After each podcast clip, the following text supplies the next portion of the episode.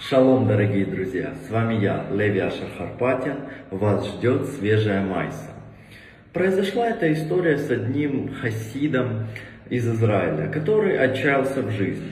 Нет, у него все было в порядке, он не был болен, он не был нищий.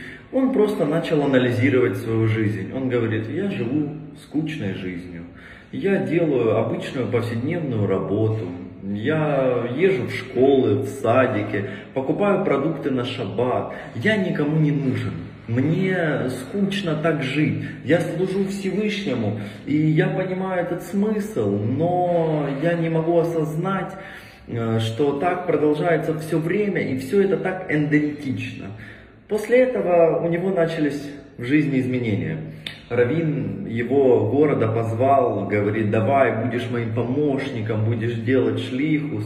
Потом многие люди начали просить его много о чем.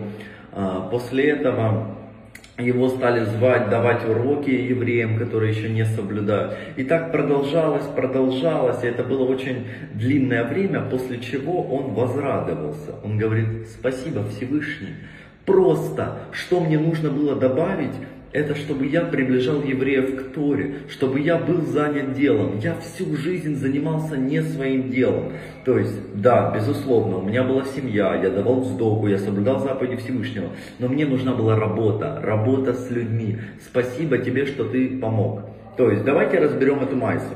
Ему было скучно, да, потому что он жил обычной жизнью. Все, как живут миллионы, миллиарды людей. Э, в основном она не отличалась ничем. И все, что ему нужно было, это помощь Всевышнего в добрых делах. Он нашел свое призвание. Ему помог Всевышний. Так давайте же и мы с вами найдем свое призвание и будем радоваться каждому моменту, когда нам дается шанс сделать шлихус. Браха и всем хорошего дня.